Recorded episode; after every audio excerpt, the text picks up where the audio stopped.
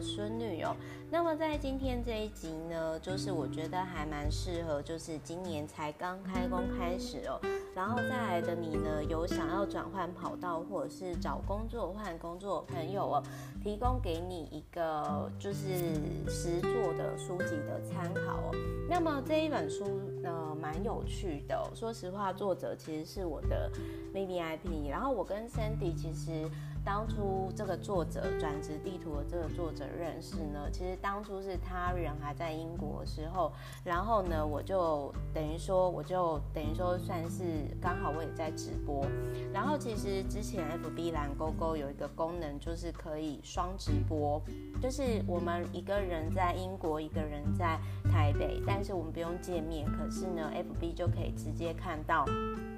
双方视讯画面的功能，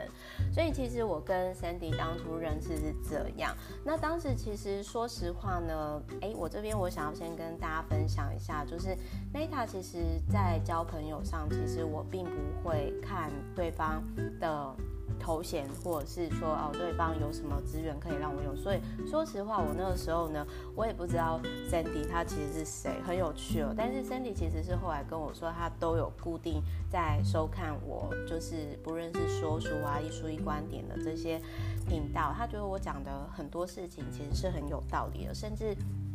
因为他的职业是猎人头嘛，猎头。所以他其实也会就是呃去跟这些呃面试的朋友讲说，你们要听 Meta 的直播一书一观点，然后我就觉得很好玩。那后来呢，其实有一天呢，就是 Sandy 他其实就是就说，哎，Meta，我觉得你是一个很有趣的人，然后反正他就订阅我服。我那时候觉得很有趣，因为我当时其实我正在那是去年的时候，我那个时候第一本新书嘛，自媒体百万获利法则，我那个时候其实。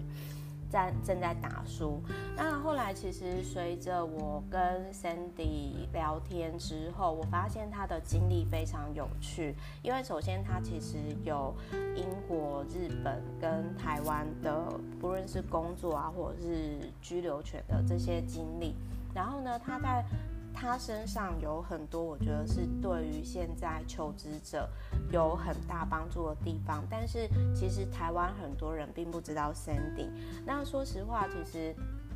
自从我二零一九年出了第一本书之后，那 Meta 的老朋友就知道说我是那一种我很喜欢。分享并且去支持别人成功的人，所以呢，我自然而然我就直接跟源流集团，也就是我心爱的编辑大人，我就直接跟他说：“诶，我想要介绍，我有一个国际 hunter 的朋友，就是猎头的朋友，我觉得他非常的适合出书，而且我觉得很适合跟你合作。那基本上就是。”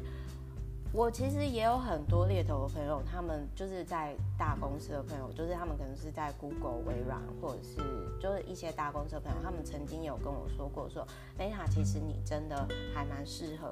很像就是我们 Hunter 平常在做的事情。然后我那时候我都会开玩笑说，哦，真的吗？赶快就是有没有 Hunter 公司要收编我啊？就是赶快收编我啊！真的开公司好累哦，我觉得当上班族是非常幸福的事情，我也都常常这样开玩笑。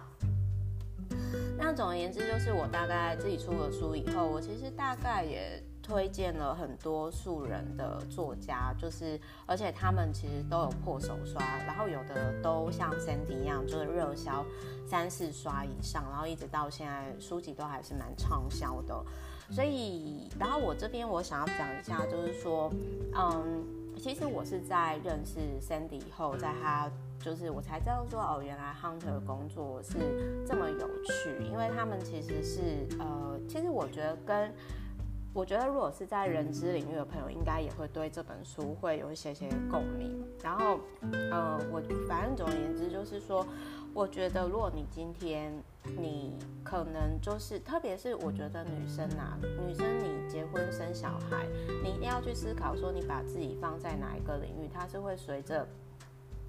你青春年华、貌美、体力不不在的时候，但是你还是可以加分的领域，这样子才有意义。特别是女生，因为我觉得父权社会男生。比较有比较多优势，我觉得我就不用再特别特别讲了。那总而言之呢，就是其实这本书我必须要爆料一下，就是我觉得 Sandy 很可爱的一个地方，就是说，因为他其实很早，大概十几岁的时候就离开台北了，所以他的中文程度呢，呃，就是简单来说，他可能在跟我们。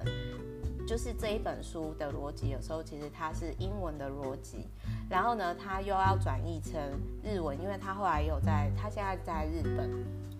公司，然后就是等于说日台英这样子三边跑嘛，就是简单来说，这本书呢，其实我们真的是还蛮谢谢编辑，也真的很谢谢这本书的编，因为因因为其实我跟作者还有编辑我们都认识嘛，那就是我们知道说这是一个很有趣的，因为其实就是 Sandy 呢，他。他就是他在他可能英文的想法，可是他中文呈现，你要想就是说他那么早就离开台北，所以他其实中文的程度呢，其实就是可能并不是说就是有点类似像国外回来 ABC，那他可能他会用很基本的中文的沟通，但是可能就是很多表达上他可能就是会呃需要就是专业的编辑去诠释，所以。这一本书我真的很开心可以出出来，因为我那个时候我觉得说应该是出版社，其实那个时候后来也有问说，哎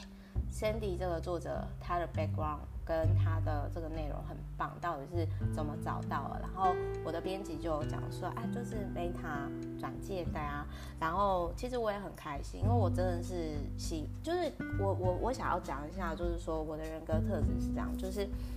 今天我的朋友就是很好，然后我如果说今天就是让更多人知道他的好，那我会很开心。可是很多很多人在职场上，或者是很多人可能其实会有一种尝试的概念，就是说，哎呦那个哎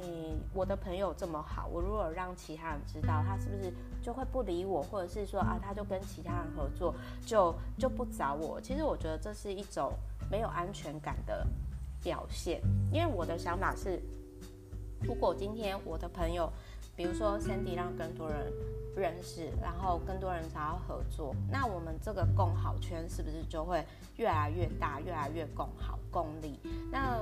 其实我是一个很平凡的人，但是我觉得说至少我可以尽可能支持我周遭、support 我周遭的人，那我都会很开心。然后总而言之呢，就是我觉得。人跟人到最后要相处长久的话，我觉得是价值观必须要类似。那其实我也很谢谢 Sandy，他其实在很多厂商跟平台上，他其实也会跟我一样去，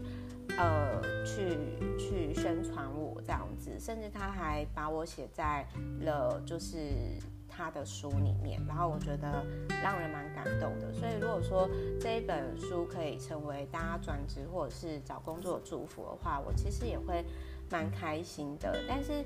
谁能想象说我跟 Sandy 的缘分是从双直播搭讪双直播开始呢？所以我想要讲的是说。我自己的人格特质，还有一件事情，我会相信我自己的直觉。就像那个时候，Sandy 还在英国的时候，我就直觉说，哎、反正 Sandy 他现在有空，我们就来双直播聊聊吧。就是其实很多事情的缘分，它的那个种子都是撒在一开始你意想不到的地方。然后我觉得人跟人的关系啊，也是就是起心动念，其实是非常非常的重要的。然后时间其实是会证明一切，因为我其实之前我也有遇过。呃，我可能拍案给他，或者是说，呃，像是转借他出书，但是对方他其实就是我不知道，他可能就是我之前讲的，可能没有安全感或者是有控制欲的状态，所以他其实就是呃，等于说没有让别人知道说他今天会出书是因为我转借的，那我觉得也没有关系，因为我觉得很多事情就是，嗯、价值观要类似的人，那才能够长久。那一样的道理，如果你今天你要找工作，你要转换跑道，我会建议你，你的主管或者是说哦，可能这家公司的价值观理念是跟你相近的，这样才能够走得长长久。好，那总而言之呢，这一本书我觉得在今年二零二零年真的很适合找工作或者是转换跑道的你，给你参考。然后如果你对 Hunter 这个领域有兴趣，Hunter 到底在干嘛？然后就是为什么就是 Sandy 会把 Meta 写到书里面，都可以看哦。好，我是 Meta，我爱你们，拜拜。